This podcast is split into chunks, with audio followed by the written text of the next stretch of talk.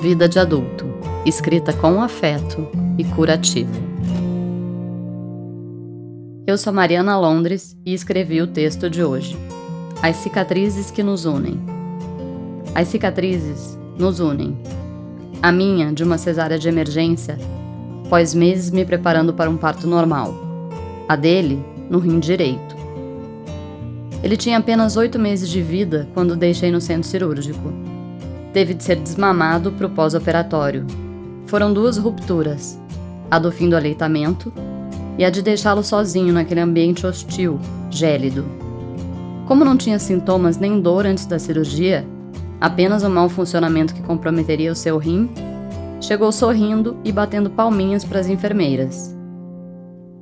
Ao voltar para o quarto, a alegria tinha ido embora.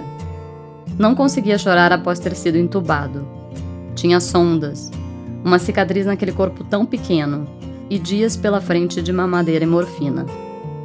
Aos 25 anos, eu encarava tudo como todas as mães que encontrei no hospital, com força, sem choro. No corredor dos pacientes renais, ouvi histórias muito, muito mais difíceis do que a que vivíamos. De mães que tinham largado tudo para morar no hospital com os filhos em internações de anos.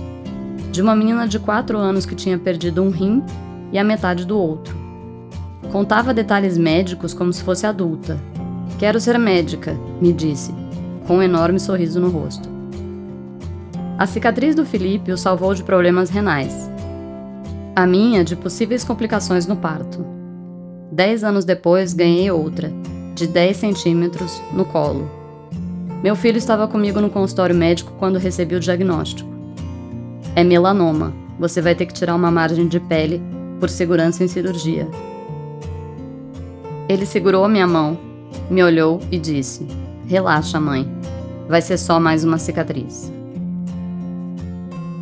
Fique com a gente também no Instagram.